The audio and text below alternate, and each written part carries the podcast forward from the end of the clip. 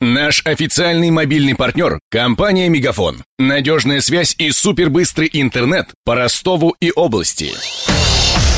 Патруль радио Ростова. На улицах города.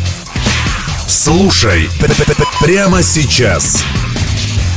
Памятник известному ростовскому футболисту Виктору Понедельнику, возможно, установят возле будущего стадиона Ростов-Арена на левом берегу Дона. Об этом сообщил замгубернатора Игорь Гуськов во время недавнего визита инспекции ФИФА на стройку. По его словам, окончательное решение пока не принято, но многие в донском правительстве склоняются, что украсить спортивную арену должна именно фигура легендарного нападающего. У каждого э, стадиона, который будет принимать чемпионат мира по футболу, будет э, установлена э, скульптурная композиция. На сегодняшний день э, мы обсуждаем, но по большому счету самая яркая звезда, самый титулованный наш футболист – это Виктор Понедельник. И, скорее всего, именно его скульптура э, будет рядом со стадионом Ростова-Арена.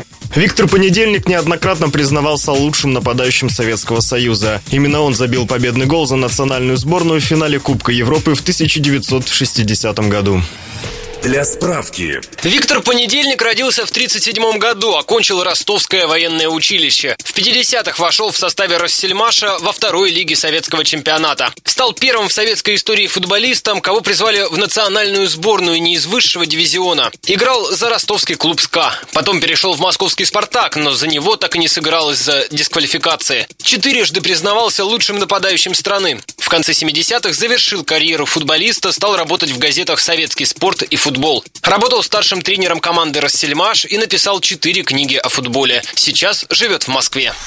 Если чиновники все-таки остановят выбор на кандидатуре понедельника, то в Ростове у знаменитого футболиста появится второй памятник. Первую скульптуру с прошлого года можно увидеть на входе на стадион Олимп-2. Бронзовая копия Виктора Владимировича, работы скульптора Лындина, держит в руках тот самый Кубок Европы, который принес ему всесоюзную славу.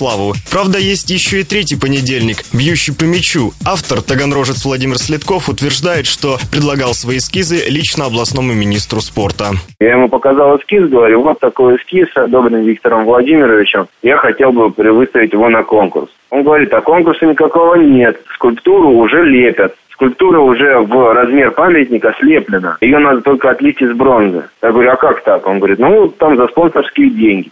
Я говорю, а Виктор Владимирович не давал согласия, он мне так сказал. Впрочем, работа Следкова оказалась не напрасной. По его эскизам была изготовлена статуэтка, которая ежегодно награждают лучшего, по мнению болельщиков, ростовского футболиста. Над сюжетом работали Данил Калинин, Глеб Диденко и Александр Стильный.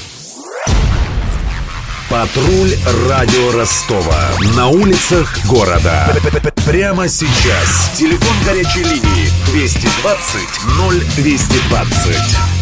Наш официальный мобильный партнер – компания «Мегафон». Надежная связь и супербыстрый интернет по Ростову и области. Его создавали не для того, чтобы он красовался в витрине.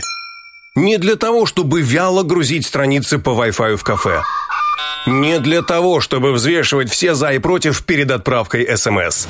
Дай волю своему смартфону. Подключи ему идеальный тариф. И затем...